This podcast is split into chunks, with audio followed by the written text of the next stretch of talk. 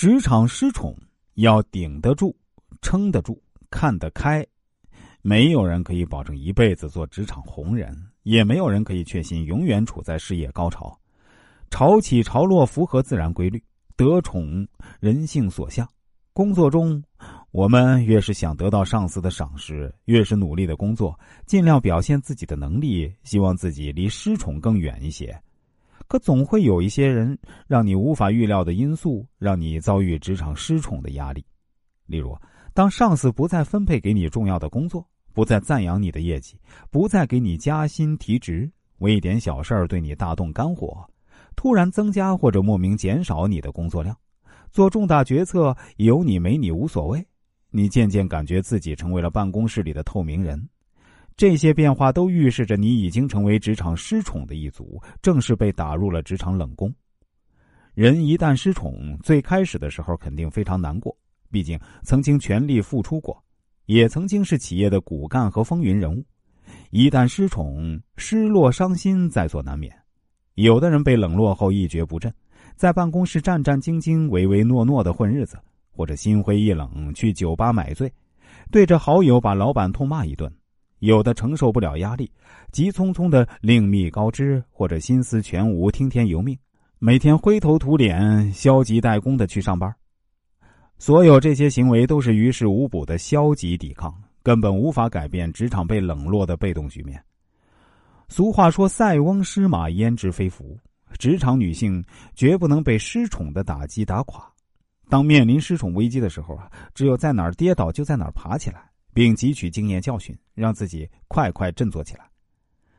在金枝玉孽中嚣张跋扈的如妃失宠后，在看清了身边这些嫔妃宫女们的嘴脸后，她却没有灰心。就如她自己所说：“俯首称臣，甘心认输，从来不是用来形容我如月的。”面对死罪头皇后，她依然不卑不亢，举手投足间无与伦比的气质风度，没有失败者的颓废。仍然时刻表现着成功者的姿态，对他的冷嘲热讽也置若罔闻。在永寿宫里韬光养晦，等待时机重新爬起来。在痛失爱女后，如妃也没有气馁绝望，反而利用丧女之痛博得了皇上的怜惜，终于得以鲤鱼翻身。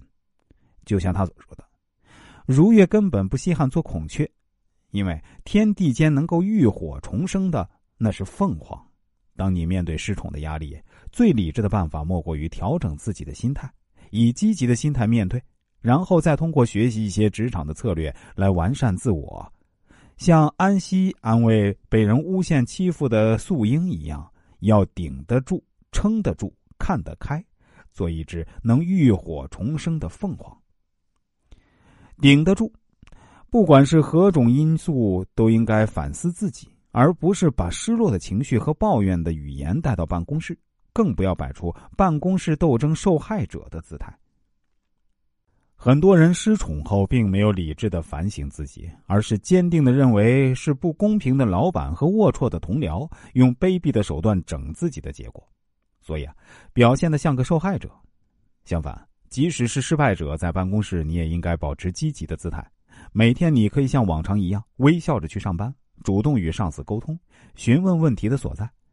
即使你的上司打心眼里对你抱有成见，也会被你的坚毅和意志打动。同时，不忘从内心给自己打气，对待每一份工作，并把每一个交到你手里的任务当做一次翻身的机会来认真对待。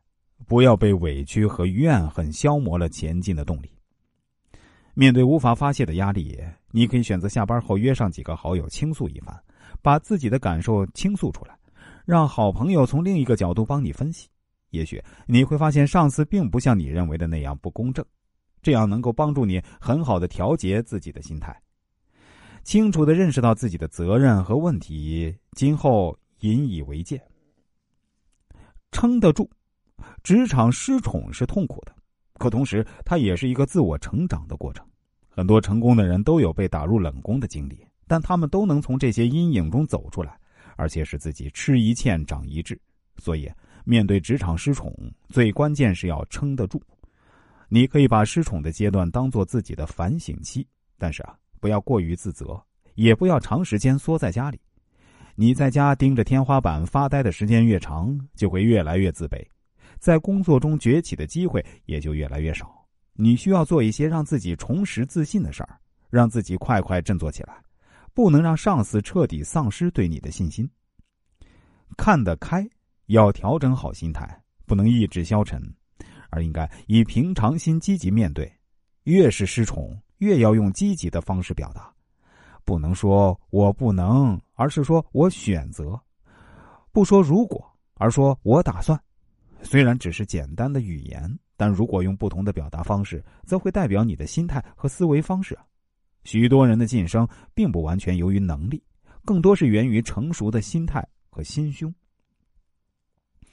如果上司对你的态度实在过分，毫无道理的敌视你，你也不必委曲求全，可以在深思熟虑。考虑周全后，选择成熟的时机跳槽。只要你是一个积极肯干的员工，任何上司都会对你青睐起来。职场人士谁都不想走入失宠的阴影，成为办公室的透明人。但是啊，在漫长的职业生涯中，职场失宠是必然的遭遇。工作的偶尔失误、新锐的加入、工作能力的下降等等啊，这些让我们随时面临失宠的压力，也是我们无法回避的问题。